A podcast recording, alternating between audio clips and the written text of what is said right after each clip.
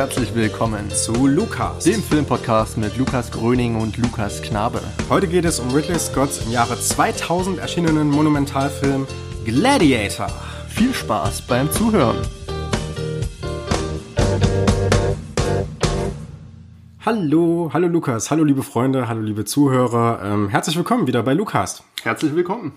Nachdem wir uns letzte Woche mit, nee, vor zwei Wochen, Entschuldigung, nachdem wir uns vor, vor zwei Wochen mit Call Me By Your Name äh, beschäftigt haben, in dem es ja durchaus um griechische Mythologie mhm. ging, ja, um griechische Kulturen, mhm. gehen wir heute ins alte Rom. Lukas. Wir gehen, äh, ja, ins alte Rom, du sagst es schon. Und zwar gehen wir ins Jahre 180 nach Christus. Das war schon der erste Fun Fact, den ich überhaupt nicht gewusst hätte. Das genaue Jahr hätte ich überhaupt nicht gewusst. Aber ja, ja, das Jahre 180, ja. Genau, genau, ihr habt schon im Titel gehört, es geht heute um im Intro. Ja, wir haben es im Intro, haben genau. es ja schon gehört. Es geht heute um Gladiator von einem ganz fantastischen Regisseur, den wir beide sehr, sehr bewundern, wahrscheinlich, äh, Ridley Scott. Ne? Und äh, man muss dazu sagen, es geht hier heute nicht nur um irgendeinen Film.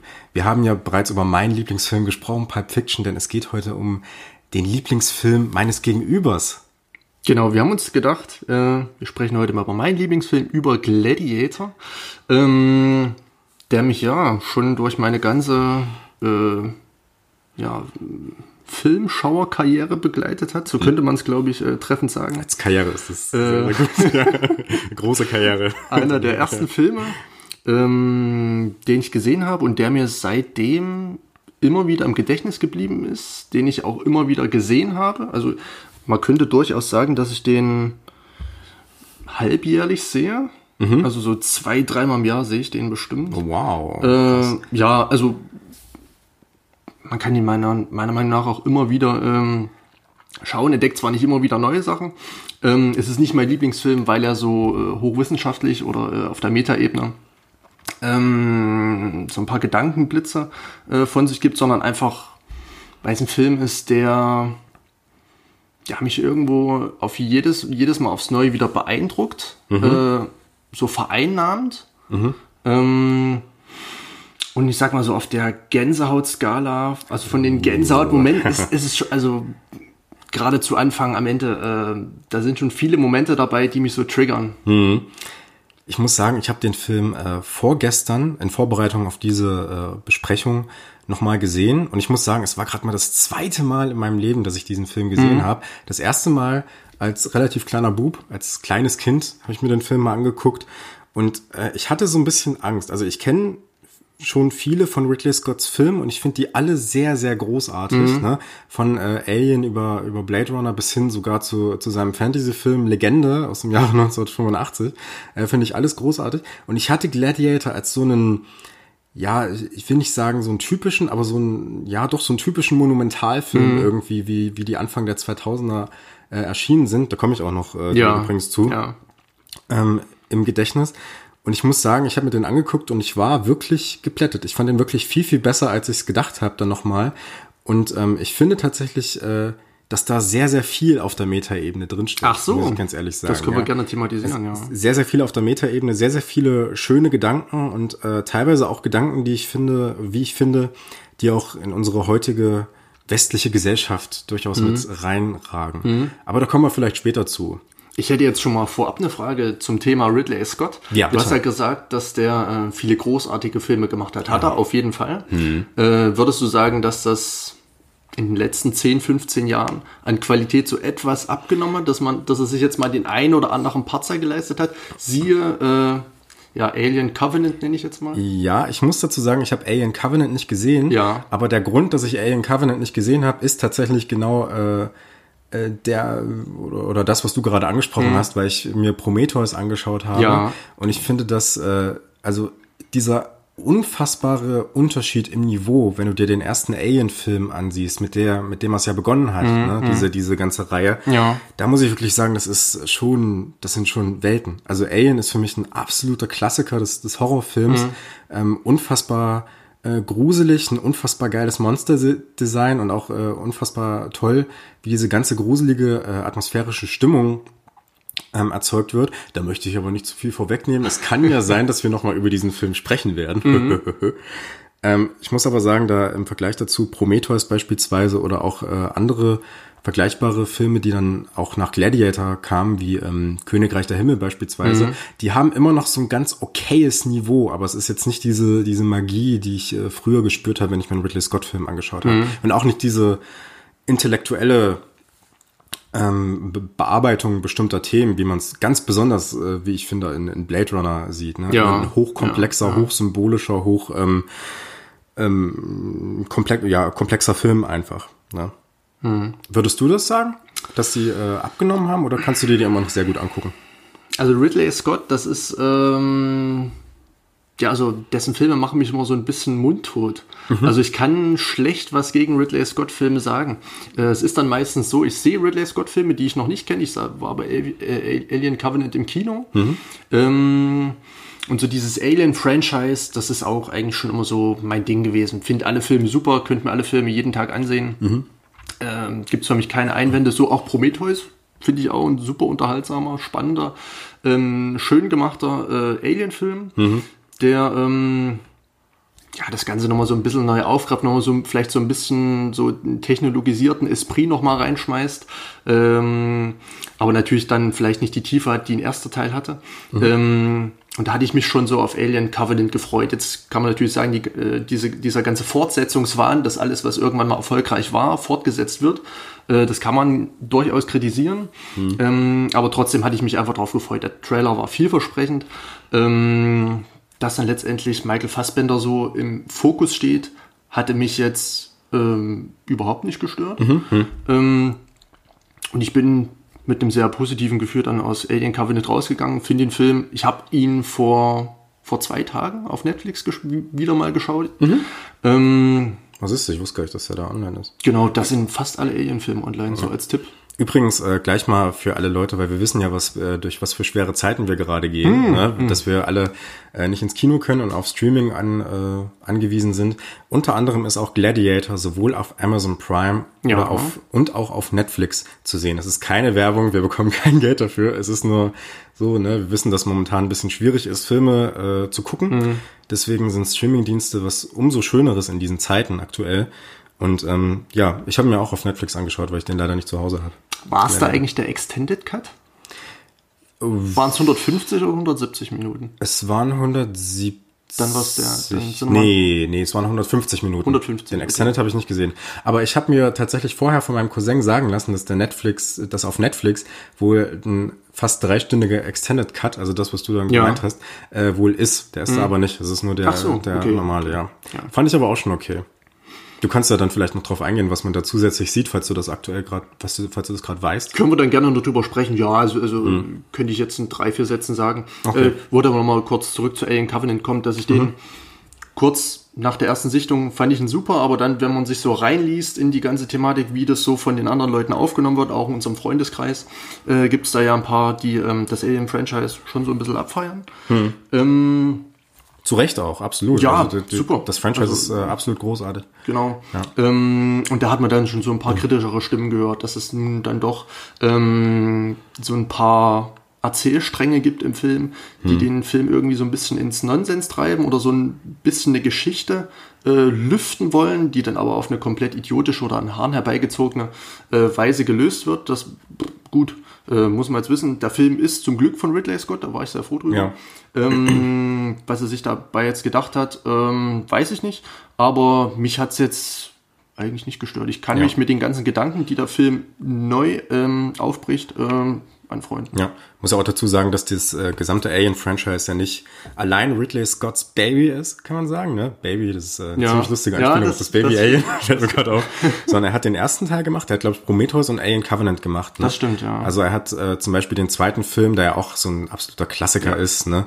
Er hat ja äh, James Cameron, meines mhm, Wissens, äh, genau. gemacht, ne? Und hat ja dieses, diesen Horrorfilm in was komplett anderes verwandelt, nämlich in einen Actionfilm. Ne? Das ist ja eigentlich mehr ein ja, Actionfilm, kann man ja, sagen. Ne? Das stimmt. Ja. Aber lass mal bei Gladiator bleiben. Sehr gerne. ähm, ja, das ist dein absoluter Lieblingsfilm. Das ne? stimmt, das ist mein Lieblingsfilm. Ich hatte es schon erzählt. Äh, rührt aus der Kindheit her, seitdem äh, ja, ständiger Begleiter äh, im äh, Blu-ray-Player. Mhm. Oder dann früher noch natürlich DVD, da war es noch der DVD-Player. Ähm, ja, es gibt viele Extras, die man sich auch äh, im Nachhinein ansehen kann, nach der ersten Sichtung. Mhm. Oder also gucke ich mir heute noch gerne an, wie mhm. der Film so gemacht wurde, was da so für Gedanken dahinter stecken, was so die Schauspieler dazu sagen, mhm. ähm, was da so für eine technische Umsetzung dahinter steckt. Das ist alles ganz interessant ja. ähm, und ziemlich zugänglich. Mhm. Äh, ja, und so kann ich guten Gewissens behaupten, dass das wahrscheinlich äh, mein Lieblingsfilm ist. Es fiel mir immer so ein bisschen schwer, das zu kategorisieren und einzuordnen, so Platz 1 bis 10, was sind deine Filme? Das kann man so aus, der, aus dem Stegreif immer gar nicht so sagen. Mhm. Ähm, da muss man sich schon dann im Klaren werden, was man für Filme gesehen hat natürlich. Mhm. Manche vergisst man ja auch wieder. Absolut. Wobei ja. die dann wahrscheinlich nicht zu denen gehören, die in den ersten, äh, die unter den ersten 10 sind. Mhm.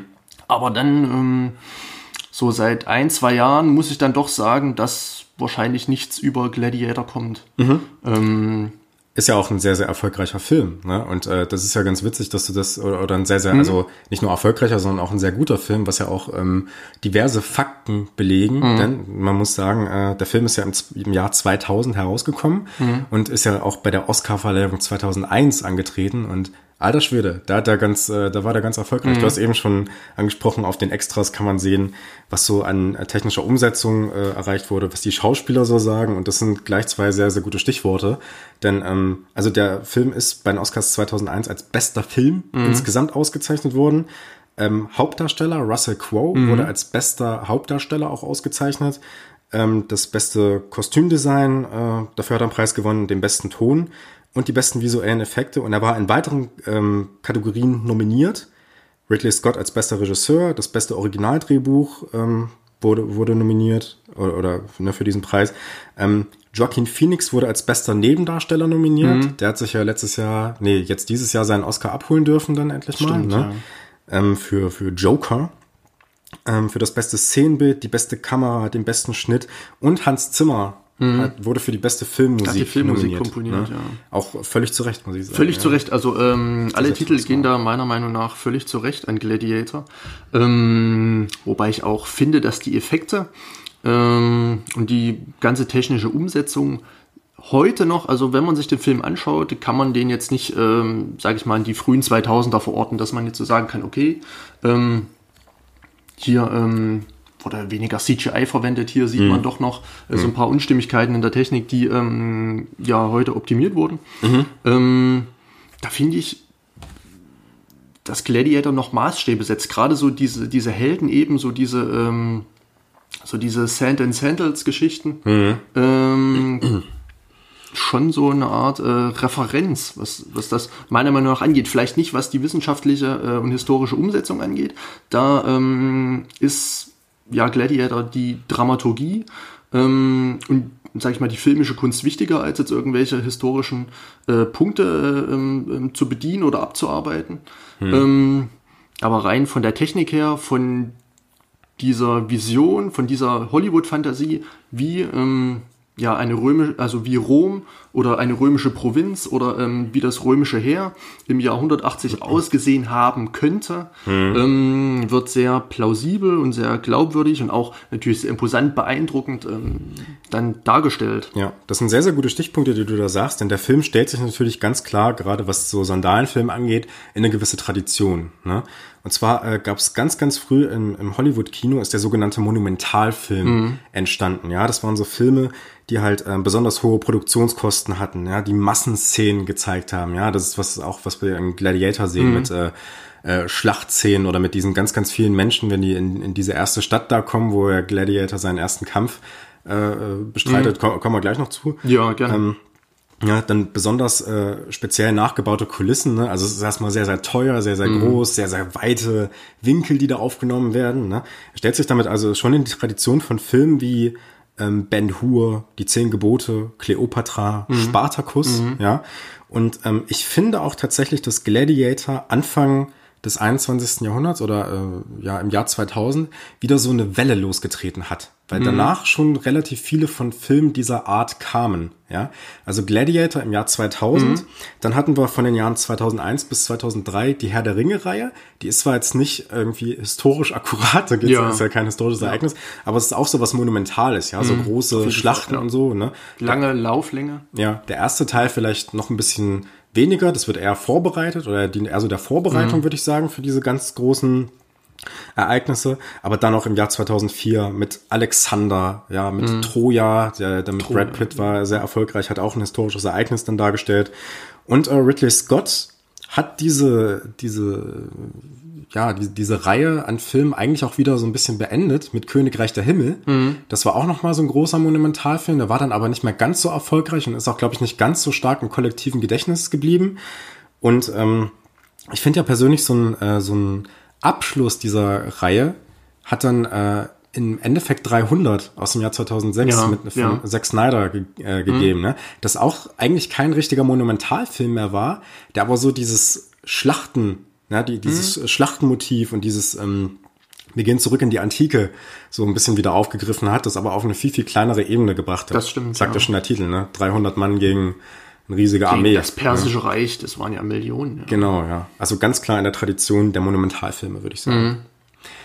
Ja. Wollen wir vielleicht mal was äh, zur Handlung erzählen? Ja, sehr, sehr gerne. Ähm, wer den Film vielleicht noch nicht gesehen hat, ähm, den gebe ich jetzt mal so einen kleinen Abriss worum es so grob bei Gladiator geht. Also wir haben ja schon gesagt, im Zentrum ähm, steht äh, Russell Crowe, der ähm, die Figur des, ähm, ich glaube, Maximus Decimus Meridius spielt. Ich hätte nur den Vornamen jetzt gewusst, aber ja.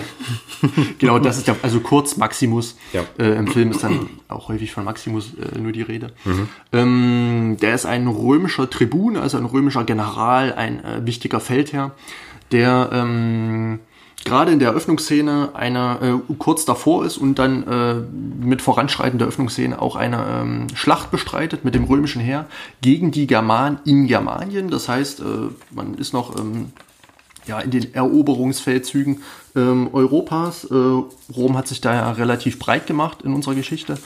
Ähm, und genau das gehörte dann, sage ich mal, so zu den zu, dann Germanien die letzte Bastion ist jetzt nicht politisch korrekt, aber ich bleibe jetzt mal äh, im Duktus des Films. Hm. Ähm, ja, Germanien war dann die letzte Bastion und man hat da irgendwie so einen, ähm, ja, so einen Stamm, sage ich mal, in einer vernichtenden Schlacht ausgerottet. Ähm, wirklich eine Schlacht, die, ähm, sage ich mal, die Kampfkunst und äh, die Kriegskunst ähm, des römischen Heeres zeigt. Ähm, allen voran dann Maximus. Ähm, bei dem man schon ja äh, an den ersten Schritten sieht im Film, das ist ein Mann, dem ich, um jetzt auch wieder beim Film zu bleiben, folgen würde. Mhm. Das ist ein, äh, ein vertrauenswürdiger, äh, äh, äh integrer Mann, mhm. ähm, der ähm, ja auch hoch in der Gunst des damaligen Kaisers stand, Marcus Aurelius, der auch äh, am Schlachtfeld ähm, stand und das Ganze beäugt hatte. Ähm, Genau, die beiden äh, pflegten ein sehr enges Verhältnis. Also so ein Vater-Sohn-Verhältnis könnte man da schon äh, nahelegen. Ähm, wo es, ähm, also biologisch bestand da äh, keine Beziehung. Allerdings, ähm, ja, durch, durch seinen Charakter, durch seine ganze Art, ähm, ist Maximus einfach, äh, ja, so der Nächste oder der Vertrauteste des Kaisers gewesen. Ähm, jedoch hatte der Kaiser also man muss dazu sagen, der Kaiser war schon ein bisschen älter, äh, war schon so am Schwächeln, am äh, Altern hm. und hatte sich schon über seinen Abtritt Gedanken gemacht, wie, ähm, wie es dann aussehen könnte, wenn er mal nicht mehr an der Macht ist oder wenn er sogar verstirbt. Ähm, er hatte noch einen Sohn, äh, der hieß Commodus, gespielt von äh, Joaquin Phoenix. Ähm, Genau, und das war sein leiblicher Sohn, muss man dazu sagen. Und der sollte jetzt übergangen werden, weil äh, Marcus Aurelius beschloss, Maximus als sein Nachfolger ähm, auszuerwählen. Mhm. Da muss man jetzt dazu sagen, dass Maximus von der ähm, ganzen Sache gar nicht mal so überzeugt war, äh, weil Maximus war schon über zwei Jahre nicht mehr zu Hause in Spanien. Ich äh, glaube, Trujillo hieß, hieß das mhm. Er hatte da mhm. so ein kleines Anwesen, ähm, vielleicht auch so einen kleinen Obstgarten, so, ein, so bestellte Felder, Bauern. Äh, natürlich seine Familie, seine Frau, ein Kind, ähm, Pferde und allerlei, ähm, ja, also ein ländliches Leben. Äh, und da hat sie ihn eigentlich wieder hingezogen und er hatte eigentlich nur drauf gewartet, äh, die Schlachten so schnell gefochten, wie es ging, um dann schnellstmöglich wieder in die Heimat äh, zu können mhm. und freigesprochen zu werden. Er hatte seine Dienste erfüllt, ähm, ja, und hatte jetzt eigentlich drauf gewartet, nach Spanien zurückzukehren, aber Marcus Aurelius, der römische Kaiser, hatte was anderes vor. Er sollte ähm, ja, die Führung Roms und des römischen Reiches vorerst übernehmen. Er sollte dem äh, römischen Senat, sage ich mal, so eine ähm, Stärke zurückgeben, ihn äh, festigen, ihn stärken, damit der römische Senat wieder in der Lage ist, der zur damaligen Zeit ähm, im Film durchsetzt war von Korruption, äh, Schwindel und ähm, genau, und da sollte Maximus, sag ich mal, wieder für Stabilität sorgen und ähm, letzten Endes, letzten Endes äh, Rom ähm, dem Senat übergeben, um dann äh, von der Diktatur oder ist, äh, von einer Monarchie in eine äh, Demokratie ähm, ja, überzuwandern. Ja. Genau. Ähm, und so kam es dann, dass äh, Marcus Aurelius seinen Sohn über diese Entscheidung, dass Maximus dann doch der äh, Nachfolger Marcus Aurelius sein soll, informieren musste. So, er hat ihn informiert, äh, seinen eigenen Sohn, und wurde darauf, daraufhin von ihm umgebracht. Mhm. Wurde erstickt. Ähm, genau, Commodus hat seinen eigenen Vater kaltblütig ermordet. Ähm, während einer Umarmung, vielleicht muss man das Während sagen. einer Umarmung, ja, genau. In, also, in, in seinen Armen hat er ihn äh, erstickt. Genau. genau ja. Und der Einzige, ähm, der zu dem Zeitpunkt wusste von äh, äh, über die Entscheidung äh, von Marcus Aurelius, dass Maximus dann letztendlich äh, sein Nachfolger, sein äh, ja sein vorerst Nachfolger sein soll. Also hm. ähm, genau, das war natürlich nur Maximus selbst. Und der musste dann natürlich auch noch äh, irgendwie zum Schweigen gebracht werden, wurde dann von ähm, Commodus Prätorianern gefangen genommen, sollte exekutiert werden. Maximus konnte sich daraus befreien und ihm schwante schon so etwas Böses, dass ähm, es wohl an das Leben seiner Familie gehen würde. Hm. Ähm, deswegen ritt er dann, so schnell es ging, mit zwei Pferden, glaube ich, äh, hm. ja, von den ähm, Lagern in Germanien nach Spanien und fand dort ja eine verbrannte, verkohlte Brache vor. Sein Sohn und seine Frau wurden getötet, waren, wurden gekreuzigt. Mhm. Ähm, ja, er war noch verletzt, also Maximus war noch verletzt, die Wunde eiterte, war mit Maden besetzt und ja, er schlief, also er begrub dann seine Familie noch, äh, schlief dann neben den Gräbern ein und wurde dann letztendlich aufgegabelt von Sklavenhändlern. Mhm die ähm, verschleppten ihn dann, glaube ich, in die Nähe von Afrika oder sogar nach Afrika. Ähm, und dort wurde er an den Sklavenhändler äh, Proximo verkauft. Ich glaube, der heißt Antonius Proximo, ein Sklavenhändler, der eine ähm, Gladiatorenschule besitzt. Ähm, und in der, ja, ähm, wurde ja gut, also zum Gladiator muss er nicht mal ausgebildet werden. Das Handwerkszeug besaß er ja. Aber nun war er ein Sklave, ja. der äh, zur, ja, sag mal, ähm, kriegerischen, martialischen Bespaßung ähm, des Volkes dienlich war. Mhm. Und Maximus hat allerdings schnell mitbekommen, dass ähm, auch dieser Weg, wie viele andere, äh, nach Rom führen könnte. Mhm. Und wer ist natürlich in Rom? Commodus. Ähm, und so ja, kam er auf die Idee, dass, man, dass er Rache üben könnte. Natürlich, er war voller Hass. Ähm, er ist förmlich implodiert äh, vor Wut und äh, ja, angestauter Rachsucht, ähm, dass er die Aufgabe annahm, jetzt ein Gladiator zu werden. Mhm. Ähm, und so kam es dann, dass sich Maximus natürlich durch seine Fähigkeiten schnell einen Namen machte, auch dann später in Rom. Äh, dass sich das rumsprach, dass dann letztendlich Commodus, der römische Kaiser, auch aufmerksam wurde. Wer verbirgt sich denn dahinter dieser äh, schneidigen Maske? Mhm. Ähm, und so kam es dann, dass Maximus letzten Endes seine ähm, Möglichkeit bekam, Rache zu üben. Ja. Und das ähm, ist, sage ich mal, so ein grober Abriss über die Handlung. Genau, gewesen. ja. Er durfte dann im Prinzip, hat sich sozusagen die ähm, ja, äh, es verdient, im Kolosseum vor dem römischen Kaiser zu, zu kämpfen sozusagen. Ne? Und ähm, hatte dann natürlich dann die Chance gesehen, eben Commodus unmittelbar oder in die Nähe von Commodus zu kommen Und ähm, ja, dieser sitzt dann natürlich oder oder äh, ist dann natürlich, ja, wie du schon gesagt hast, drauf gekommen, okay, wer ist das eigentlich? Mhm. Ne? Dann schaue ich mir mal genauer an. Genau. Ja, und äh, dann gibt's äh, einige Konflikte innerhalb des. Genau. Genau, und diese ganzen Szenen, die da jetzt entstehen, diese ganzen äh, Streitpunkte, die sind natürlich jetzt überhaupt nicht zur Geltung gekommen. Ähm, mhm. Also ist wirklich eine, eine ja, sehr spannende Heldengeschichte. Ich bin noch am Hadern, ob es wirklich eine Heldengeschichte ist. Mhm. Ähm, aber da können wir uns jetzt ja gerne mal drüber unterhalten. Ja, absolut. Also ich muss erst mal sagen, dass ich den Film einfach extrem gut äh, gefilmt fand mhm. an sich. Ne? Also ähm, sehr, sehr schön äh, gezeigt, wie, wie die Kamera auch immer wieder das Geschehen unterstützt. Das ist mir vor allem in dieser ersten Schlachtszene aufgefallen, ja. oder eigentlich schon vor dieser ersten Schlachtszene, weil wir direkt wunderbar ähm, überliefert bekommen, was, ähm, was Russell Crowe, was Maximus eigentlich für ein äh, für, für, für ein Mensch ist, für ein mhm. sehr gerechter Mensch, mhm. ne, und auch vor allem für ein sehr, sehr treuer Mensch, also treu seinem Kaiser mhm. ergeben. Und ich finde, das sieht man besonders äh, in den Einstellungen mit dem Hund.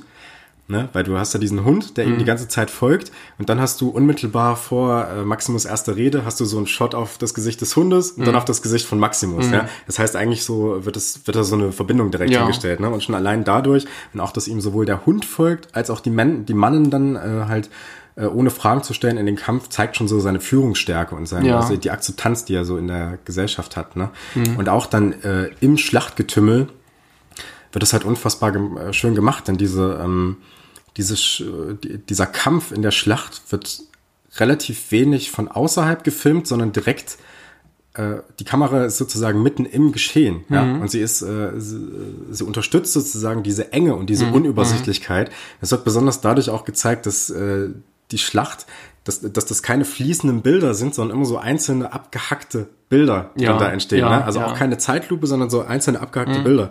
Dass so, dass man sozusagen auch als Zuschauer gar nicht mehr so richtig weiß, okay, wo bin ich hier jetzt eigentlich mhm. so richtig, ne? Und äh, habe ich überhaupt noch einen Überblick? Mhm. Und den hast du dann nicht. Es ist sozusagen genauso, wie wenn du in einer Schlacht wärst. Also ich war jetzt noch nie in so einer Schlacht, ne? aber äh, so stelle ich mir das vor. Ne? Ja. Und äh, ich glaube, das ist äh, ziemlich schön. Und ähm, die Bilder an sich finde ich auch relativ wenig äh, wenige artifizielle oder wenig mhm. besonders künstlich hergestellte, sondern es ist eigentlich, ähm, ja, also dieses Artifizielle hat man eigentlich nur jetzt auf einer Traumebene, weil es, es gibt so einige Szenen, die von Rückblenden geprägt sind, die von ähm, auch dem äh, Blick ins Jenseits geprägt sind. Ne? Und diese Bilder haben alle nochmal so einen dunkleren Filter mhm. drüber, ne? Oder sehen ein bisschen anders aus, ne? Das ist alles relativ äh, wenig artifiziell, mhm. was eigentlich untypisch ist für, für Ridley Scott.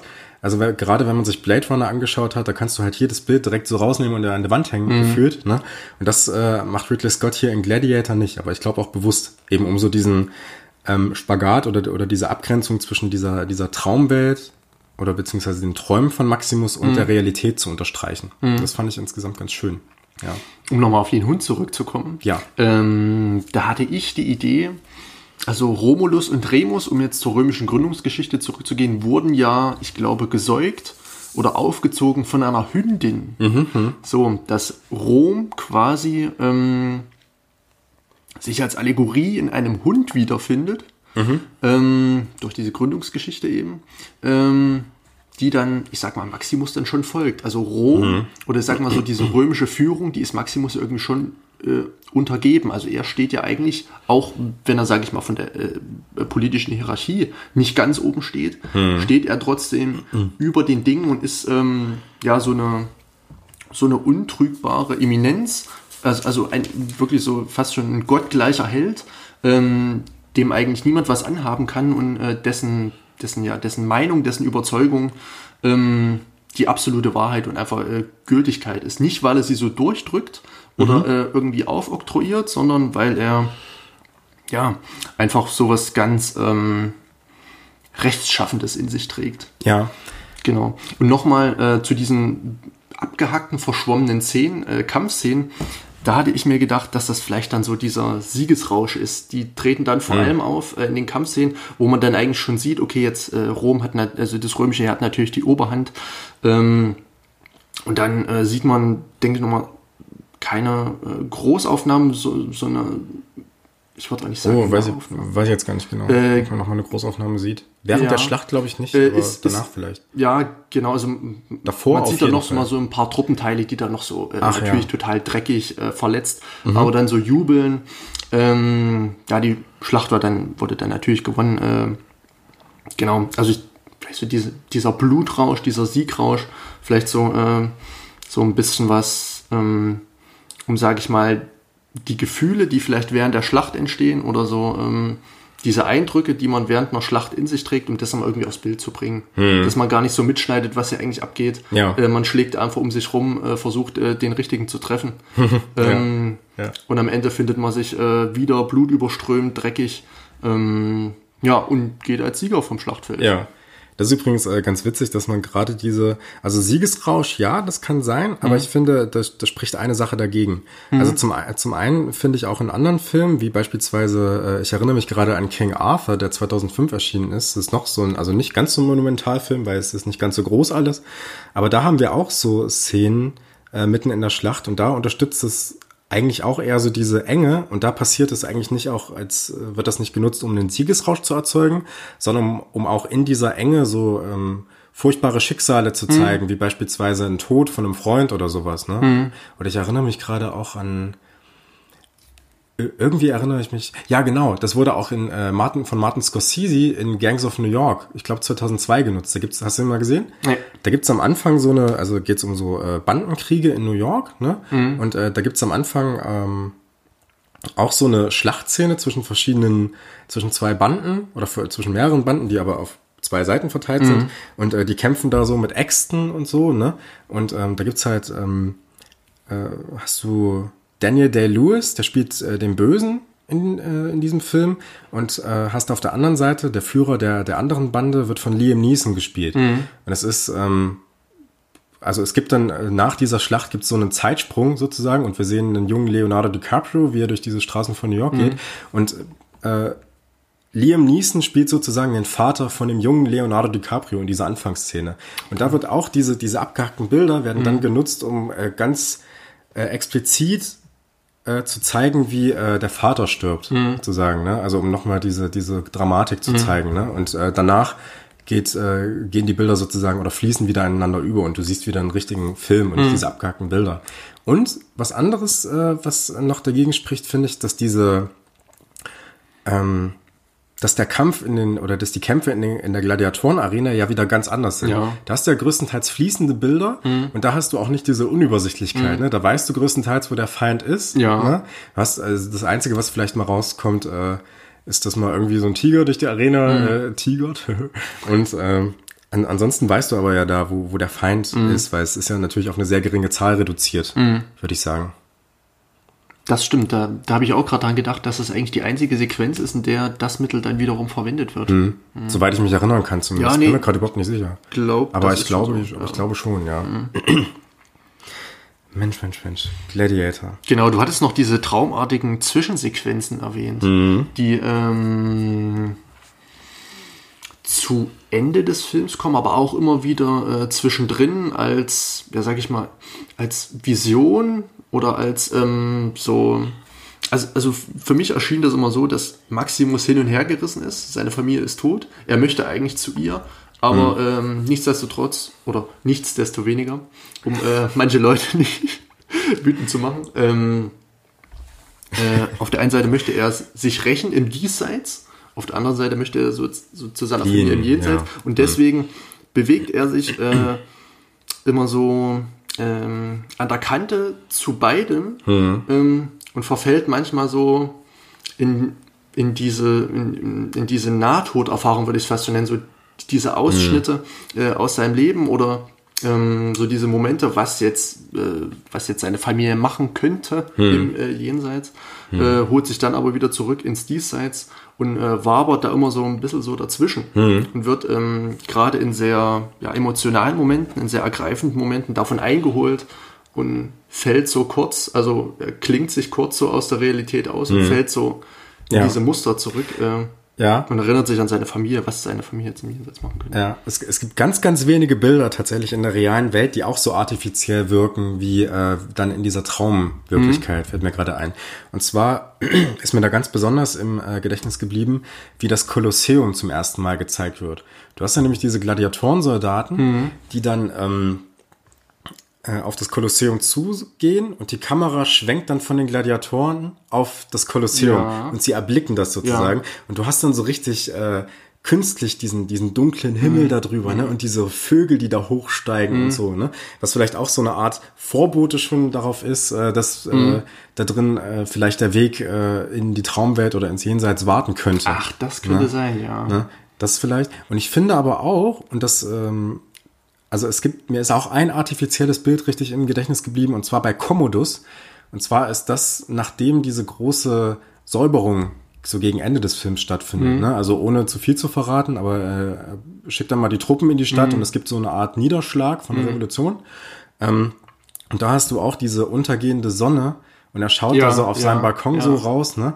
Und was ja auch darauf hindeuten könnte, dass ähm, Commodus ja auch in so einer Art Traum vielleicht ist und dass sein Traum nur vielleicht dann die Liebe Mhm. der Stadt Rom ist oder die Liebe seines äh, verstorbenen Vaters dann zu dem Zeitpunkt. Ne? Also beide ähm, Hauptcharaktere, also beziehungsweise Protagonist und Antagonist in dem Film, sind äh, eigentlich auf der Suche danach, so dieser realen Welt zu entfliehen auf irgendeine Art und Weise vielleicht. Ne? Und das wird dann vielleicht durch diese Bilder transportiert. Das könnte sein, ja.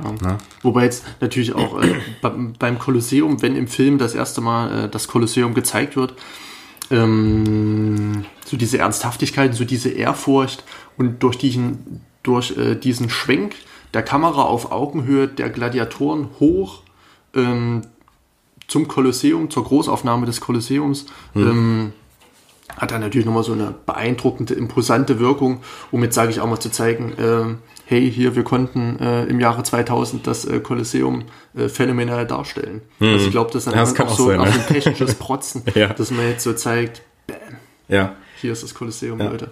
Und das sind auch so Szenen, die irgendwie an andere Filme äh, von Ridley Scott auch erinnern. Also wenn ich mir zum Beispiel gerade Blade Runner oder auch äh, Legende oder Legend äh, anschaue aus den 80er Jahren, da ist das auch so. Da hast du diese total zurechtgerückten Bilder, die so perfekt symmetrisch sind, ne? die auch so, ähm, wo bestimmte Objekte dann direkt hervorstechen. Und natürlich würde es in der Realität wahrscheinlich nicht passieren, dass in genau diesem Moment so ein riesiger Vogelschwarm nach oben kommt. Genau, ne? ja. Und so, ne? es, es wirkt schon sehr, sehr künstlich Ja, alles. genau. Das äh, fand ich aber ziemlich geil. Das Super, waren ziemlich, ja. ziemlich geile Fil äh, Bilder, die man auch, wie ich finde, in den letzten Ridley Scott-Filmen nicht allzu sehr gesehen hat. Mhm. Ne, so, so eine Schönheit nochmal, die uns da auf die Leinwand zaubert. Ne? Ähm, ich würde mal auf ein äh, Thema eingehen, was ich mir hier herausgesucht habe. Denn du hast ja gesagt, dass du ähm, bis dato nicht so viel Metaebene beziehungsweise so viele äh, ja, gesellschaftsrelevante Themen vielleicht in Gladiator gefunden hast. Mir sind zwei richtig stark ähm, ins Auge gefasst, die auch immer wieder durch bestimmte Aussagen ähm, unterstützt werden, wie ich finde. Und ich überlege gerade, mit welchem ich anfange. Ähm, und zwar habe ich mir hier Notizen gemacht, das passt vielleicht am ehesten dazu, weil wir gerade schon so ein bisschen darüber geredet haben. Und zwar um den Konflikt zwischen Diktatur und Demokratie und tatsächlich, wie ich finde, auch einen Bezug, das konnte Ridley Scott damals noch nicht wissen vielleicht, aber ähm, doch eigentlich konnte er es schon wissen, weil diese Tendenzen gab es ja schon, aber auch so diese Tendenzen zum, zum Vorgehen der neuen Rechten, wie wir sie äh, gerade sowohl in Europa als auch in den USA und so weiter haben. Ähm, ich gehe erstmal so ein bisschen auf diesen Diktatur gegen Demokratie Begriff ein, beziehungsweise nicht auf die Begriffe, aber äh, ihr wisst ja alle, was Diktatur und was Demokratie ist. Ne? Ähm, warum schaue ich gerade in den Bildschirm, so als ob die Zuschauer da sind? ihr wisst doch alle, was, ist, was ich damit meine. Ähm, und zwar ähm, haben wir ja gesagt, dass Maximus eigentlich, oder beziehungsweise eigentlich ist Maximus ja jemand, der von Beginn des Films an, äh, also er schlägt ja dann dieses Angebot von Marc Aurel aus, sein Nachfolger zu werden, sondern er will ja einfach nur nach Hause. Er will einfach nur nach Genau, Hause zu ja. seiner Familie und er will sich eigentlich nicht mit dieser ganzen politischen Sache und so befassen. Ne? Das heißt, ähm, Maximus ist eigentlich von Beginn an ein relativ unpolitischer Mensch, kann man sagen. Während Marc Aurel, das kommt in dem Gespräch mit ihm vor allem ähm, raus, eigentlich ein, ein Herrscher ist, der auch so ein bisschen Angst davor hat, im Nachhinein als Tyrann wahrgenommen zu werden. Ne, das kommt in einer Textzeile ganz gut raus. Der aber eigentlich eher so einen Demokratisierungsprozess in Rom äh, ne, voranbringen will. Ne? Das heißt, er möchte den Senat stärken, er mhm. möchte diese, diese Korruption aus dem Senat mhm. herausbekommen, sondern er möchte, also er möchte wieder wirklich, dass Politik für das Volk gemacht wird, ne? Und dass das Volk sozusagen die Macht übernimmt und mhm. an die mhm. Macht kommt, ne? Also eine Demokratie. Ähm, sein Sohn Commodus ist da ganz anders. Und da gibt's äh, in dem Film tatsächlich auch so Aussagen. Also er ist im Prinzip ein Diktator, er lehnt die Demokratie ab und ähm, da gibt's äh, so ein Zitat, was ich hier gerade suche. Genau. Nach dem Sieg gibt's nämlich so eine große Feier und da reden die auch so ein bisschen über Politik und mhm. so. Ne? Und da fällt von ihm beispielsweise der Satz, wir müssen Rom von den Politik, von den Politikern retten oder vor den Politikern retten, ja, also ja. vor den Politikern befreien. Mhm. Ne? Das heißt, die Politik rauskriegen da und äh, dass es sozusagen wieder einen starken Mann gibt, mhm. der Rom anführt. Ne? Das ist so sein persönlicher ähm, Punkt.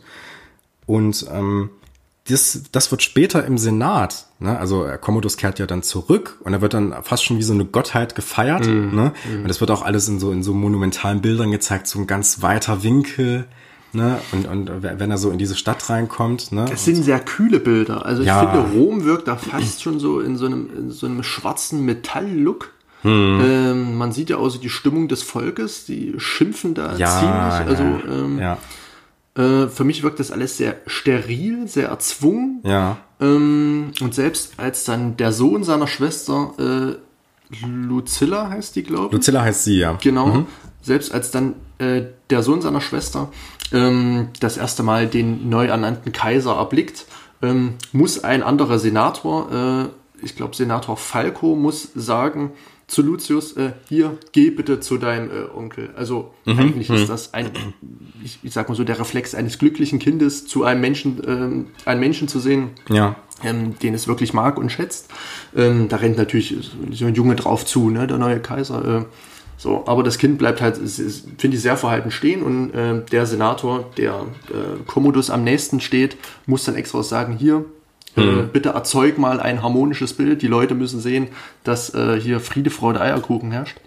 Ähm, was aber schon das Bild, sage ich mal, nicht transportiert. Also hier wird ganz offen damit gearbeitet, dass hier ein Prozess stattfindet, der ähm, auf der bösen Seite des Films steht, um ja, einfach zu sagen. Ja, absolut, ja.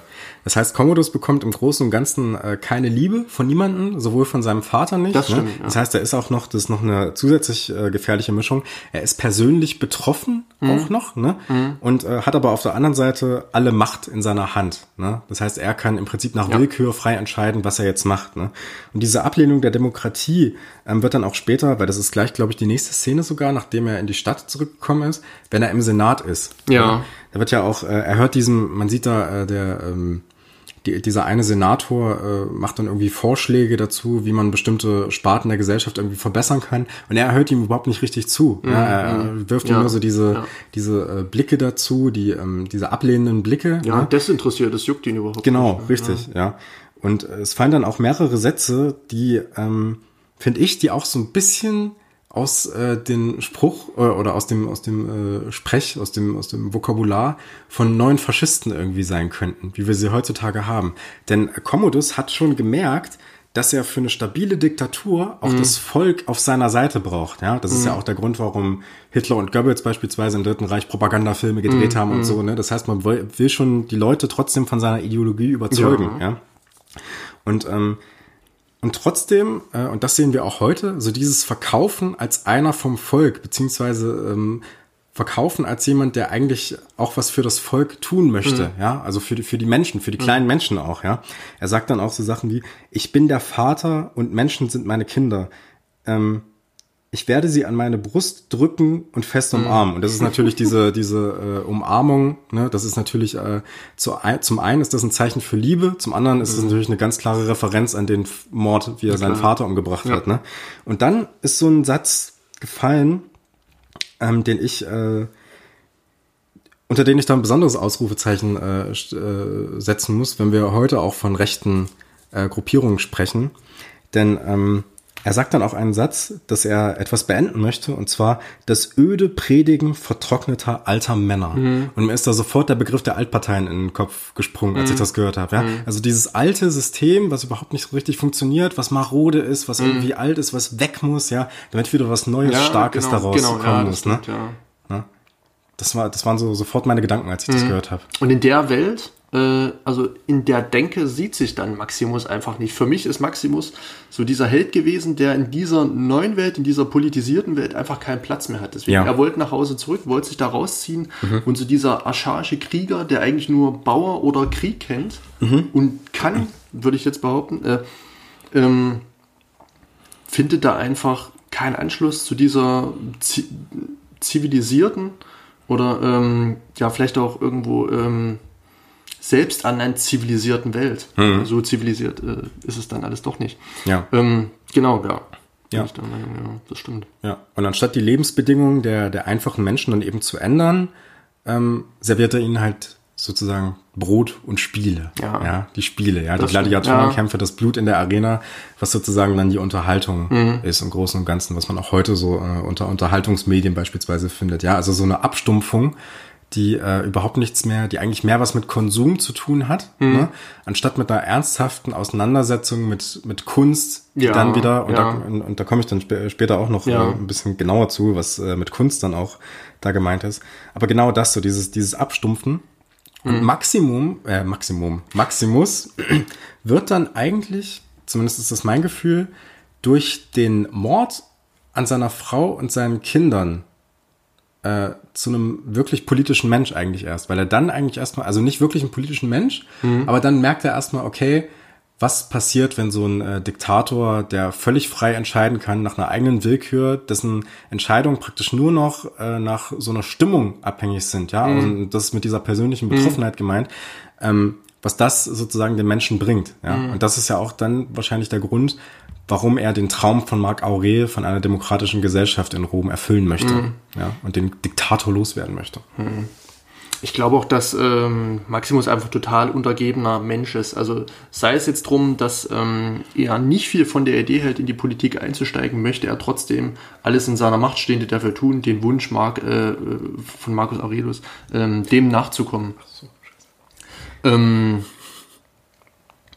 also, ja, also da gebe ich dir auf jeden Fall recht, das stimmt.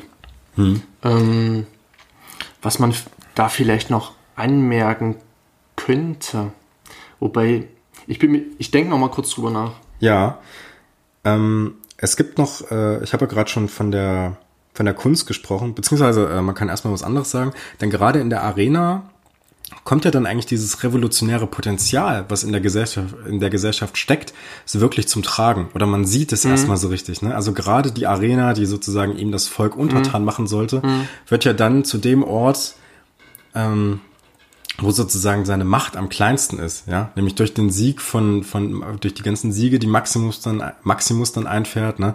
Es werden ihm immer größere Hürden gestellt, ja, bis dann der ungeschlagene Champion der Arena reinkommt und gegen Maximus kämpft, ne. Und äh, das Volk liebt ihn dann, da, dadurch, dass er diese, zum einen, dadurch, dass er diese Kämpfe gewinnt, zum anderen aber auch dafür, dass er halt komplett auf den Diktator scheißt und öffentlich provoziert. Ja? Er spricht sozusagen das aus, was die Menschen eigentlich denken. Ja? Was die Menschen eigentlich eher mitbestimmen wollen. Dann. Ähm, genau, also noch mal kurz zu der Sache, ähm, weil du sagtest, ähm, also meiner Meinung nach dupiert er irgendwo Commodus. Also am Anfang des Films sieht man, wie ähm, Commodus übergangen wird von seinem Vater und nicht zum Nachfolger ernannt wird. Das ist, sage ich mal, so die erste Blamage, hochgradig persönliche Blamage für ihn. Und dann ist er Kaiser. Und ein Kaiser muss sich das Volk natürlich untertan machen. Ja. Aber das schafft er dann wieder nicht, weil Maximus ihm erneut einen Strich durch die Rechnung macht. Ähm, und wieder, ähm, ja, durch sein Auftreten, durch sein Verhalten, ähm, sich wieder über Commodus stellt. Also das ist so, das ist so diese erste Phase und dann nochmal diese zweite Phase im Kolosseum. Ähm, also diesem ganzen Streben von Commodus, erstens äh, seinem Vater zu gefallen, dass er, ähm, sage ich mal, in die Vorzüge äh, ja, einer Kaiserschaft kommt und dann wieder ähm, ja, sich sein Volk äh, gefügig zu machen. Beides wird gekreuzt ähm, durch Maximus. Ja. Und du merkst es auch, weil äh, Joaquin Phoenix das auch fantastisch spielt. Diese, ähm, diese Wut im Bauch, aber auf der anderen Seite diese Hilflosigkeit, Mhm. weil er jetzt nicht einfach Maximus natürlich umbringen kann, weil das natürlich ein fatales Signal an das Volk wäre. Ne? Genau. Weil er sagt dann damit natürlich, okay, ich komme damit nicht klar, ich Ja. Töte ihn jetzt einfach und ich scheiß einfach auf das, was ihr wollt. Ja? Das ist Genau. ja so dieses, äh, dieses total hilflose und auf der anderen Seite aber so, so furchtbare, was man auch in der letzten, vielleicht kleiner Spoiler, was man auch in einer der letzten äh, Szenen sieht, weil die beiden kämpfen ja dann noch Mhm. gegeneinander. Und er will ja dann extra, also er verwundet ihn ja dann vor dem Kampf und will ja dann extra, dass die Wunde verdeckt wird, ne? Dass er sozusagen dann als der So siegreiche, einen kleinen Vorteil, ja. genau, ja, so, so als Weil der er genau weiß, dass er äh, in einem gerechten äh, Zweikampf niemals gegen Maximus gewinnen könnte. Ja. Ähm, und um sich das Volk dann natürlich gefügig zu machen, du hast es schon gesagt, Brot und Spiele. Hm. Ähm, aber da zeigt Ridley Scott dann auch, also das kann funktionieren, Mhm. aber Ridley Scott zeigt dann auch nochmal, dass es eben nicht funktioniert. Und Mhm. äh, da jetzt, ähm, wenn man jetzt sag ich mal, Joaquin Phoenix, also Commodus jetzt auf eine, politi auf eine ähm, gegenwärtig politische ähm, Position überträgt, ähm, sieht man einfach, also Commodus hatte Spiele angepriesen, 120 Tage im Jahr irgendwie nur Spiele, Spiele. Das sollte, äh, soll alles sehr teuer gewesen sein. Ähm, er hatte dann, glaube ich, noch Brot durch die Arena geworfen, Brot und Spiele, also kommt da wirklich äh, aufs Bild. Ähm, aber alles zu Kosten des eigenen Volkes zu einem späteren Zeitpunkt. Also Ja. er hat ähm, ja die ja, römischen äh, Getreidereserven verkauft, um in erster Linie Spiele äh, gewähren zu können über einen langen Zeitraum und dann auch, ähm, ich sag mal, ähm, kurzzeitig für Wohlgefallen beim Volk zu sorgen. Ja, absolut. Also, also ich sag mal, man ähm, ja, verschießt jetzt sein Pulver äh, in der Gegenwart, um, äh, sag ich mal, zu gefallen, aber nachhaltig ist es dann alles Ja. nicht. Es ist schon fast, äh, kann man sagen, so eine Art Klassenkampf, der da auch stattfindet. Ja. Ne? Also es ist ja auch äh, kein Zufall, dass äh, Maximus ja äh, auch im Verlauf des Films schon relativ weit am Anfang schon als Bauer bezeichnet wird. Ja, er ist ja Bauer, er ist ja sozusagen einer aus dem kleinen Volk Genau, ne? ja. und äh, der sich dagegen wehrt. Und das äh, passt auch wieder wunderbar zu diesem letzten Kampf, weil ähm, das äh, ist in diesem Film so und das ist aber auch in unserer gegenwärtigen Gesellschaft so, dass die Möglichkeit auf Aufstieg und auf Wohlstand unheimlich von der Geburt oder oder beziehungsweise von der Herkunft abhängig ist. Ne? Das heißt, äh, unfassbar Geld äh, auf der ganzen Welt wird vererbt und damit hast du natürlich einen Wettbewerbsvorteil oder, oder einen Startvorteil. Ne? Es ist also nicht so fair, wie uns das die Neoliberalen immer äh, klar machen wollen. Und dieser Startvorteil wird ja auch in diesem letzten Kampf deutlich, ne? Weil Commodus macht ja Das genau stimmt, das, ja, ne? Er ja. sticht, er sticht ihm sozusagen diese Wunde und verschafft sich dadurch direkt Genau. einen Wettbewerbsvorteil. Ja. Ne? Und das, äh, dieser Klassenkampf wird auch an sehr, sehr vielen äh, Stellen des Films gezeigt. Also natürlich bereits äh, in der ersten Arena, noch nicht in Rom, Mhm. sehen wir ja, dass das erste, was wir sehen in dieser Arena sind, äh, also zum einen hast du natürlich die, die Arbeiter und die Armen, die sozusagen die Gladiatoren Mhm. sind, ne? und äh, den Mittelstand, das sind sozusagen so ein paar Zuschauer drumherum. Du Ja. Mhm. hast aber auch sehr, sehr viele reiche Menschen, die da so Weintrauben essen, ne? die ihren Wein trinken. Und Die vielleicht so. auch wetten. Ja, genau, die auch darauf wetten, ja. richtig, ja.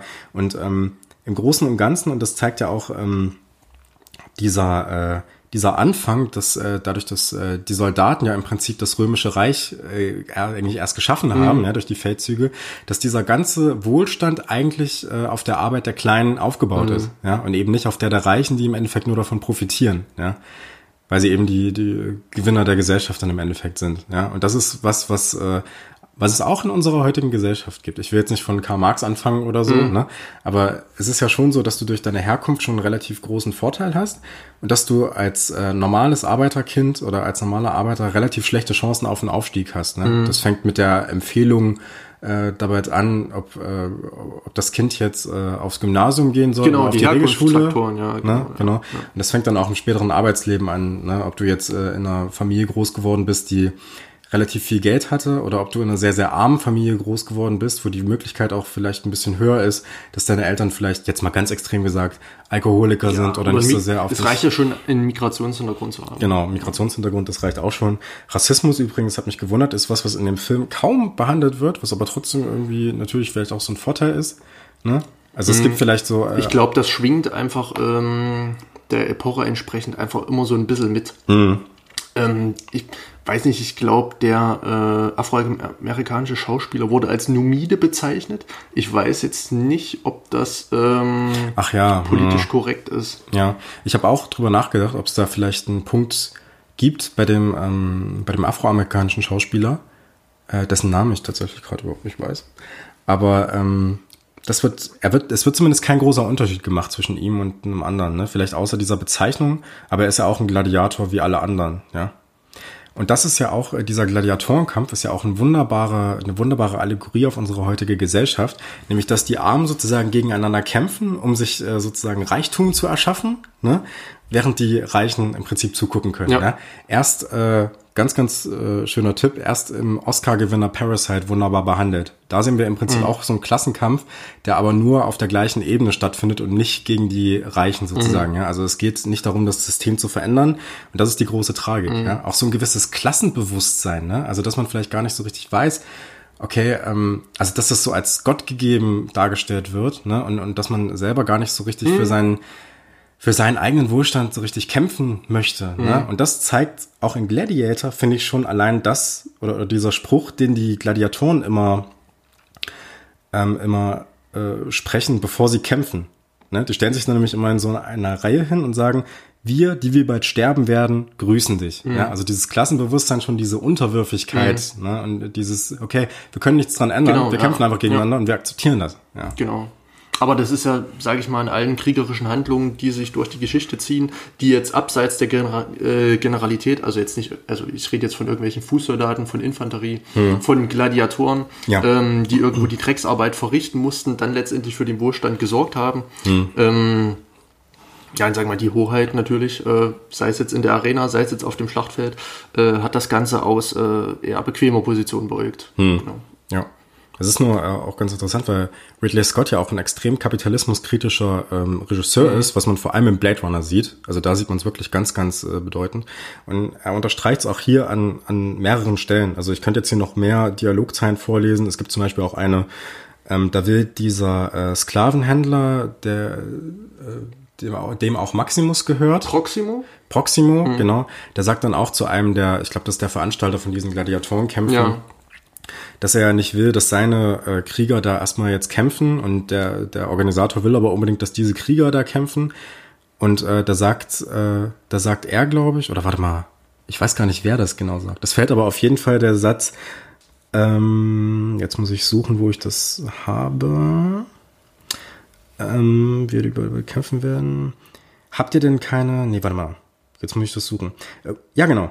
Ähm, warum geht ihr nicht in den Kerker und holt all die Bettler und Diebe heraus? Ne? Mhm. Was auch nochmal so eine Referenz und, oder so, ja. so ein Bezug zu, zur niederen Klasse ist. Ne? Mhm. Ne? Weil da, wo Kriminalität entsteht, das sind in, im Endeffekt, das ist, passiert im Endeffekt da, wo die Leute wenig ja. haben. Ja.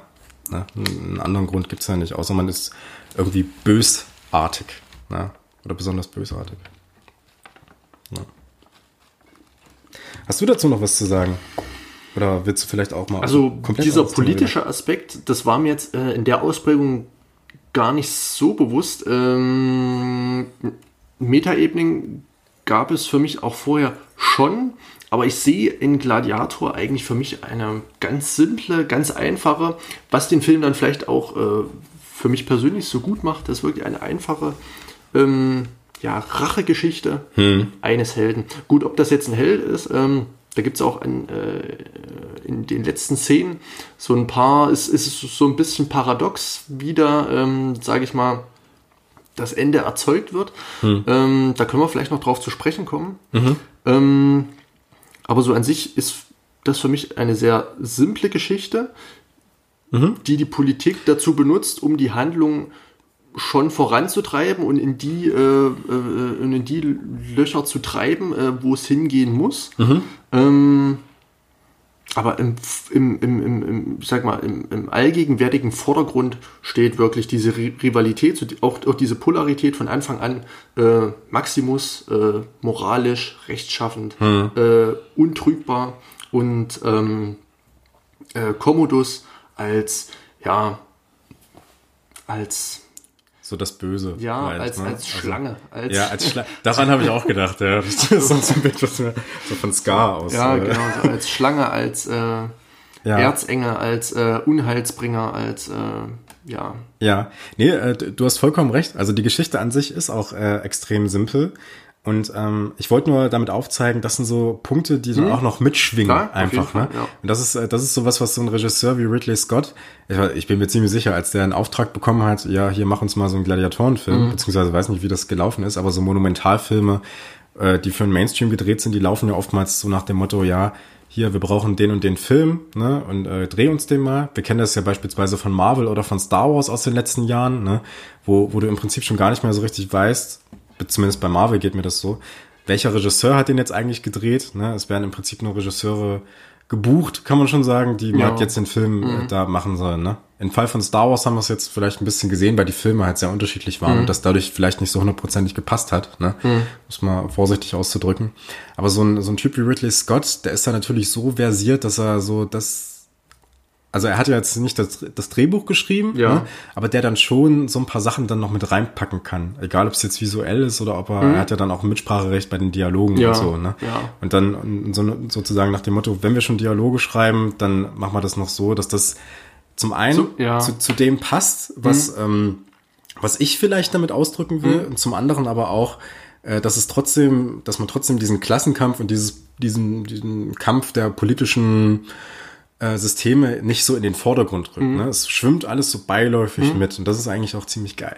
Das macht das ziemlich Aber gut. trotzdem ist es doch ein 100%iger Hollywood-Film. Ja, das ist Also, ein hundertprozentiger Hollywood-Film. also- Aber die müssen ja nicht, äh, die müssen ja nicht, äh, die müssen ja sowas nicht ausklammern. Äh, funktioniert für mich auch auf mehreren Ebenen. Man kann den Ja. Hm. Film durchaus so sehen, so vielschichtig, aber man kann auch ähm, diese sehr äh, emotionale und ähm, auch sehr ja, raue, also der man muss auch dazu sagen, ähm, für Zartbeseitete gibt es auch Momente, in denen durchaus äh, geschluckt werden kann. Gerade äh, Hm. in der gerade in der ähm, gerade in den Kampfszenen Hm. äh, in der Extended-Version sind da doch noch mal einige Szenen dabei, die noch mal ähm, ja, also fällt mir jetzt ein, so eine Durchtrennung eines Torsos. Ja, Ähm, ja, ja, ja. So, so, so ein paar wirklich äh, saftige Schläge ins Gesicht. Ja. Ähm, und dann der ein oder andere rollende Kopf, die das Ganze dann nicht verweichlichen, schon, sondern den Kampf auf eine sehr spektakuläre Art und Weise, mitreißende Art und Weise und auch übersichtliche Art und Weise, auch wenn die Kampfszenen dann doch recht zerschnitten sind, das muss man schon so sagen. Mhm, Ähm, Aber ich finde, das ist auch äh, gut so. Also, ich, also es unterstützt diesen Kampf auf Ja, jeden Fall, finde genau, ich. Auch, ne? es Diese Unübersichtlichkeit. macht das Ganze dynamisch, man weiß immer, wo man ist, aber man verliert nie den Fokus von Maximus, der im ganzen Film im Fokus steht. Ihm gehört die majestätische Musik von Hans Zimmer, die wirklich äh, phänomenal Ja, ist. ähm, Habe ich tatsächlich auch 2018 live 2000 gesehen. Mal, 2000 Mal gehört. 2018 war ich in Leipzig äh, zu The World of Hans Zimmer und da hat tatsächlich Lisa Gerard, die da ihre en äh, Engelsstimme lieh, Ja. ähm, hat er tatsächlich live äh, gesungen zu dem äh, Score, war so ein kleines Medley, ähm, genau zu Hans Zimmers äh, Score. ja. Ich, ich wollte noch mal äh, eine Sache loswerden, bevor wir vielleicht eher auf den technischen Aspekt noch ein bisschen äh, genauer eingehen. Denn ähm, weil wir haben das jetzt schon, ich habe ja jetzt hier so meine Punkte mit dem Klassenkampf und mit dem Diktatur und Demokratie äh, so ein bisschen äh, ausgeführt. Ich möchte, ich möchte das noch zu Ende bringen, weil es gibt eine Szene, über die ich unbedingt noch sprechen Ja, möchte oder gerne. die ich unbedingt noch was sagen möchte. Und zwar gibt es nachdem, ich glaube, das war nachdem Maximus den diesen krassen Champion in der Arena getötet hat, gibt es eine Szene, da gehen die so durch die Straßen und sehen auf die Entfernung ein Theaterspiel. Ne? Es ist ein Theaterspiel, in dem äh, Maximus den Commodus äh, vernichtet, ja, und das wird so richtig lächerlich gemacht, ne? Es wird so richtig lächerlich gezeigt. Und äh, mich hat das äh, tatsächlich an eine Vorlesung erinnert, nämlich an einen ähm, an einen äh, Kunsthistoriker, und zwar Jakob Burckhardt. Ähm, der hat 1889 äh, ein Buch geschrieben, und zwar griechische Kulturgeschichte. Das ist jetzt griechische Kulturgeschichte, aber ich finde, man kann es auch übertragen, weil es sind so ganz grundsätzliche Sachen zur Rolle von Kunst in einer Gesellschaft da drin ähm, behaftet. Und zwar hat er den Menschen dort als schöpferisch denkendes Ich mit kritischem Potenzial gesehen, welches äh, eine kulturbildende Kraft äh, in sich trägt oder, oder befördert. Ja? Und er hat dort äh, drei Potenzen einer Gesellschaft dargestellt. Ja? Also drei große Punkte, aus denen eine Gesellschaft besteht. Das ist zum einen der Staat.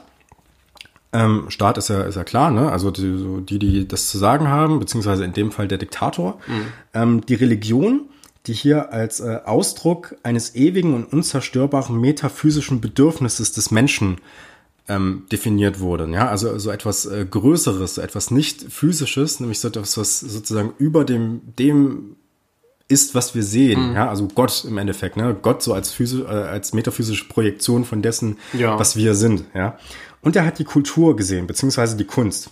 Und die Kunst sei hier das Freie, das Bewegliche, das Vielgeschichtige im Verhältnis äh, zur festgelegten und vereinfachten Zwangsgewalt des Staates und der Religion. Er hat also die Kunst beziehungsweise die Kultur als Mittel zur Kritik an Staat und Religion aufgefasst. Und ich mhm. finde, sowas sehen wir in dieser Szene auch, ähm, wie wir schon vorher gehabt haben, mhm. relativ pointiert und jetzt nicht so sich in den Vordergrund mhm. drückend, aber wir sehen das schon, dass mhm. sozusagen hier erstmals die Kunst verwendet wird, dieses Theater, um ein kritisches Potenzial in der Bevölkerung darzustellen, ja, um zu zeigen, okay, man kann sich jetzt hier öffentlich über den Kaiser lächerlich machen, ja, und ihn sozusagen kritisieren, ja. Das fand ich ganz fantastisch. Das wollte ich nur noch mal erwähnen.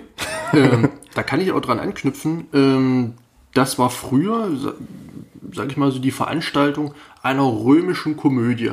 Mhm. Die waren so ein Spiegel der Gesellschaft. Ähm, die Themen, die, die jetzt brisant waren, äh, wurden Beispiel äh, Plautus und Terenz waren so äh, sehr bekannte römische ähm, Komödianten. Mhm.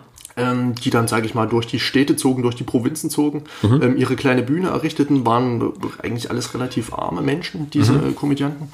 Ähm, und die spielten dann Situationen nach oder persi persiflierten die und, und äh, karikierten die auf eine Art und Weise, ähm, die man dann auch in Gladiator kurz sehen kann. Also da mhm ja, dieser kleine Kampf mit diesen Holzschwertern ja. und diesem kleinwüchsigen mhm. und ähm, Commodus und den großen in der äh, ja, stählernen Ritterrüstung, in einer goldenen Ritterrüstung war es, glaube ich, ja. äh, Maximus, ähm, in so einem kleinen Kampf, der dann äh, von einem Erzähler irgendwie lustig äh, mhm. ausgestaltet wird. Ja, man kann sagen, es sind eigentlich so zwei zwei Arten des Gladiatorenkampfes, die ja dargestellt werden. Ne? Also einmal den in der großen Arena, so eine Art Propagandamittel für ja. den Diktator, ja. Und das erinnerte mich auch, ich musste da auch, weil ich es ja schon mit neuen Rechten und mit Nazis hatte und so, ne? Ich musste da auch so an die Olympischen Spiele in Berlin denken, mhm. irgendwie, als mir das angefallen ist. Und Commodus spricht auch an einer Stelle davon, ähm, dass seine Schwester ihm ein Kind geben soll, damit er mhm. und seine Nachfahren tausend Jahre regieren können. Ja, ja. also das tausendjährige Reich natürlich. Mhm. Ähm, und dann aber diese kleine, pointierte, kritische Form des Theaters, die auch nicht blutig ist oder so, mhm. die auch äh, nur im kleinen Kreise stattfindet, also nicht für die große Masse, sondern die einfach nur ähm, ein Mittel ist, um sich über den, äh, den, den Diktator lustig zu machen genau. ja, und, und diesen ja. zu persiflieren. Ja. Genau.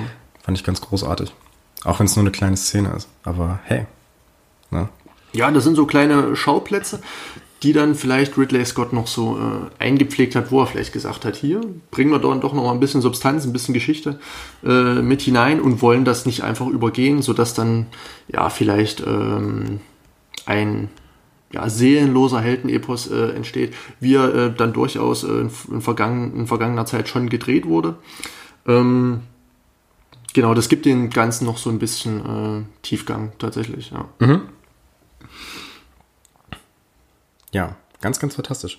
Hast du noch irgendwas, über was du sprechen möchtest? Du hast ja mit der Musik äh, angefangen. Du hast Hans Zimmer, Hans Zimmers Musik live gesehen.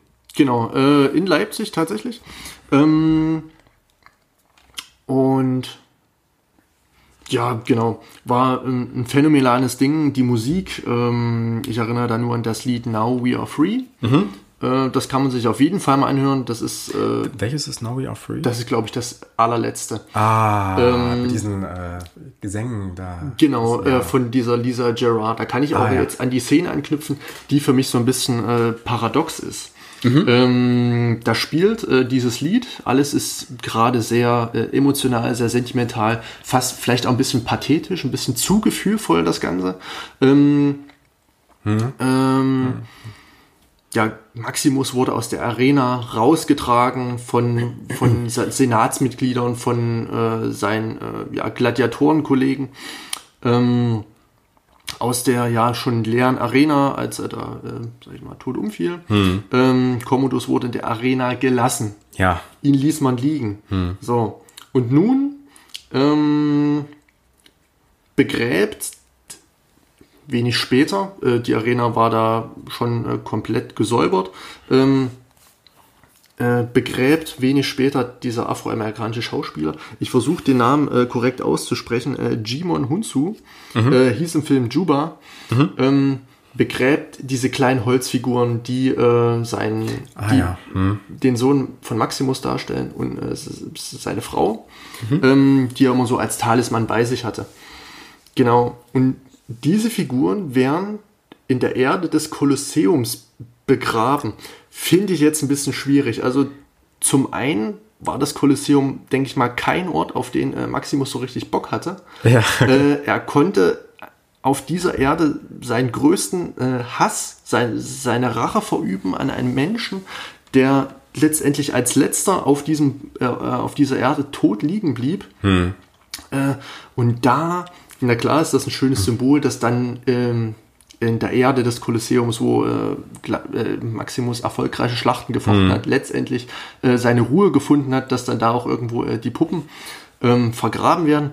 Aber ähm, ich fand das als Ort, ähm, seine letzten Sakramente mhm. zu vergraben, ein bisschen paradox. Ja, das stimmt vielleicht. Also ich hätte es mir jetzt so erklärt, weil ich habe ja diesen mit diesem Klassengesellschaftshintergrund habe ich ja hier argumentiert, dass das im Prinzip so vielleicht dieser Ort ist, an dem die Demokratie wieder neu geboren wurde, ja, wo sozusagen beide Klassen gegeneinander gekämpft haben am Ende, wo du so diese diesen großen Clash gehabt hast, mhm. wo die, dieser Klassismus eigentlich aufgehoben wird, sondern wo beide auf einer Ebene sich begegnen eigentlich, mhm. ne? Und äh, das vielleicht so als, äh, als Geburtsstunde dieser Demokratie, wenn es denn so mhm. kommt. Ne? Aber du hast schon recht, also das ist ja als kein Ort, der für Maximus persönlich, ja. Und es ist ja, nicht, ja, es ist ja eine Geschichte um äh, ein, eine Person im Endeffekt. Ne? Es ist ja jetzt nicht, äh, dreht sich ja nicht um irgendwie ganz, ganz viele, sondern es ist ja, ja schon ein sehr subjektiver Film im Großen mhm. und Ganzen. Ne? Und da ähm, hätte ich vielleicht ja. noch als letzten Punkt äh, meinerseits mhm. äh, anzuführen, ähm, dass ich da auch etwas komisch fand. Mhm. Oder, oder, oder allgemein, äh, das zieht sich eigentlich ähm, durch den ganzen Film, dass, ähm, dass es immerhin diskutierbar ist, ob sich ein Senat, ob sich ein demokratisches äh, Organ, ähm, sage ich mal, einem Helden oder, oder, nee, anders, einem Mann untergeben sollte, der eigentlich nur Rache im Sinn hat. Also mm. im Prinzip, deswegen äh, streite ich mich noch äh, drum, ob das jetzt eine wirkliche Heldengeschichte ist, ob Maximus ein echter Held mm. ist. Mhm. Denn im Prinzip ähm, geht die ganze Geschichte im Groben nur darum, Rache zu üben. Mm. Maximus will Rache an Commodus mhm. üben. Mhm. So, und dann ähm, ja, erklärt sich quasi ein Senat, ein parlamentarisches Organ, äh, dazu bereit, okay, wir unterstützen das, wir hm. stehen ihm bei, ja. äh, wir befürworten das, wir äh, huldigen ihn äh, und tragen ihn ähm, auf unseren Schultern aus der Arena. Ja. Ähm, also ich glaube, dass es dann einfach so ein Widerspruch in sich ist, hm. so dieses Rache befriedigen hm. Äh, steht dann irgendwie ja, das stimmt. zur Demokratie ein bisschen. Und das Ding ist, selbst, selbst wenn Maximus überlebt hätte, hätte man ja jetzt eigentlich nicht gewusst, okay, wird der Typ jetzt im Endeffekt, also wir haben ihn als sehr gerechte Person ja. ne, äh, kennengelernt, aber wird er dann nicht besteht dann nicht vielleicht doch die Gefahr, dass er trotzdem die Macht irgendwie an sich reißt, ne? Und das äh, sagt ja auch im Film äh, kurz bevor, äh, also es wird ja dann ein Revolutionsversuch gestartet zwischendrin, ne? Dann sagt ja der eine Senator auch zu ihm, ich möchte nicht, dass eine Diktatur durch eine andere ersetzt mhm. wird, ne? Also dass da sozusagen schon diese Angst äh, steht, ja. dass dann Chaos entsteht und dass dann wieder der Stärkste die Macht an sich reißt und dass der ganze mhm. Spaß eigentlich von vorne losgeht, ne? Aber der Film lenkt einen mit jeglichen Druck drauf, dass Maximus ähm, ja sage ich mal, dann das tragische Happy End ja. ähm, darstellt als Held. Ja, das sozusagen eigentlich nur so den Diktator abschafft und dann sich zurückzieht, ja. wenn man so möchte. Ja. ja. ja. Genau. Gibt es von deiner Seite noch was zu sagen? Also ich habe alle meine Punkte abgehandelt, muss ich sagen. Du ich habe äh, alles, was ich sagen wollte, ja. habe ich heute gesagt. Ich finde den Film im Großen und Ganzen ganz, ganz äh, fantastisch. War überrascht, wie großartig ich ihn fand. Auch gerade die Musik. Mhm. Mir ist da besonders äh, die Parallelmontage relativ weit zu Beginn des Films äh, in Erinnerung geblieben, wenn Maximus in seine eigene Heimat reitet und äh, parallel seine Frau und sein Kind abgeschlachtet wird. Das sind so tolle Bilder ja. und so eine tolle ja. musikalische Untermalung. Äh, hat mir sehr, sehr großartig gefallen. Ja. Fand ich sehr, sehr, also besser, als ich ihn in Erinnerung hatte. das Fall. freut mich. Sehr, sehr toller Film, ja. Ähm, bevor wir schließen, wollen wir vielleicht noch einen kleinen Ausblick auf die nächste Folge geben? Sehr, sehr gerne. Die nächste Folge wird nicht erst in zwei Wochen stattfinden, denn es ist ja gerade äh, Corona-Zeit leider. Das heißt, äh, die Menschen sitzen alle zu Hause. Ne? Sie haben ja, also beziehungsweise außer die, die arbeiten, müssen Shoutout an alle, die gerade in den Lebensmittelläden, in den Krankenhäusern und was weiß ich so, in, in der Post und so äh, nach wie vor den ganzen Laden am Laufen halten. Aber es gibt sehr, sehr viele Menschen, gerade wie uns Studenten, die gerade zu Hause hocken und nicht so richtig wissen, was sie zu tun haben. Ne? Das stimmt, ja. Das heißt, äh, die nächste Folge wird es schon, es wird nicht im regulären Plan weitergehen. Mhm. Wir haben schon einen Plan oder wir wissen schon, über welchen Film es direkt beim nächsten Mal so richtig gehen wird oder äh, der im Plan steht, aber wir haben eine kleine Zwischenfolge, die werden wir, also die werden wir einschieben und zwar in der nächsten Woche. Genau. Genau, wir haben uns gedacht, ähm, dadurch, dass wahrscheinlich viele von uns, äh, ja, sag ich mal, die Streaming-Plattform äh, des Öfteren frequentieren, hm. wollen wir euch mal so eine kleine ja, Auswahl, so eine kleine Liste ähm, näher bringen. Ähm, ja, die Filme beinhaltet, die wir wahrscheinlich als äh, sehr sehenswert äh, betrachten und die dann auf den äh, üblichen verdächtigen Streaming-Plattformen äh, zugegen sind. Genau. Was findet man alles bei Netflix, bei Amazon Prime, bei äh, dem neuen Kanal vielleicht Disney Plus auch, bei Mubi auch ja, übrigens äh, an, an, an alle Studenten, die können das nämlich kostenlos nutzen, das wissen viele nicht. ähm, also tatsächlich. Und äh, da gibt es nämlich ganz, ganz viele fantastische Filme, vielleicht auch ein paar Perlen, die vielleicht ein bisschen mhm. unbeachtet ja. sind oder die vielleicht Leute sehen sollten. Und da werden wir uns mal ein bisschen umgucken und werden in der nächsten Folge über mehrere Filme sprechen. In, natürlich in, nicht in der, äh, in der Länge, wie wir das bisher so immer gemacht mhm. haben, aber wir werden so kurze, kleine Tipps werden wir euch auf jeden Fall geben können. Genau. Super. Äh, ich hoffe, euch hat die Folge gefallen. Es ging um meinen Lieblingsfilm, äh, ein hervorragender Film. Ich lege ihn äh, euch wärmstens ans Herz. Schaut ihn euch an. Auf Netflix und auf Amazon Prime ja. zu finden. Damals schon den ersten Tipp. Genauso übrigens wie Call Me By Your Name, den wir vor zwei Wochen behandelt haben. Ist auch, nee, ist auf Netflix zu sehen, nicht auf Prime, glaube ich. Ähm, müsst ihr mal gucken. Auf Netflix. Ja, auf genau. Netflix auf jeden Fall, ja. Damit soll es das gewesen sein. Ja. Wir verabschieden uns. Ja. Bis nächste Woche. Yo, macht's gut. Ciao.